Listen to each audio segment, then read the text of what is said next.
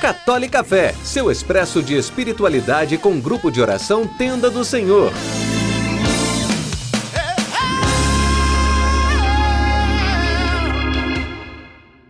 Louvado seja nosso Senhor Jesus Cristo, para sempre seja louvado. Que a paz do Senhor Jesus esteja em teu coração, onde quer que você esteja. O chamado que Deus te faz à santidade não chamado simples é um chamado que envolve muita renúncia, muita batalha, muitas batalhas físicas, emocionais, espirituais também. Nas físicas, contamos com a graça de Deus. Nas emocionais, com a graça de Deus. E nas, nas espirituais, adivinha, com a graça de Deus. E hoje eu quero propor uma reflexão sobre uma batalha espiritual está narrada no livro do Apocalipse. Não vou ler a passagem, você conhece. É sobre a expulsão de Satanás e seus demônios pelo exército liderado por São Miguel, que com seu nome Micael pronuncia quem como Deus.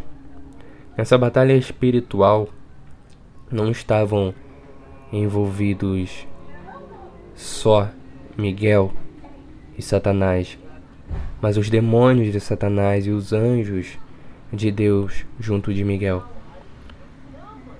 E o que nós podemos tirar dessa passagem, dessa situação, é o seguinte: quando Deus nos coloca para lutar uma batalha, seja ela física, emocional ou espiritual, nós nunca estamos sozinhos.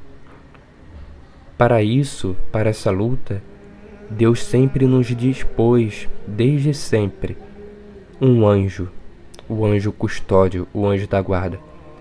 E no dia de hoje, dia 2 de outubro, a igreja faz memória desses grandes, sublimes amigos que nos acompanham desde a nossa concepção, que tem por missão nos levar para o céu.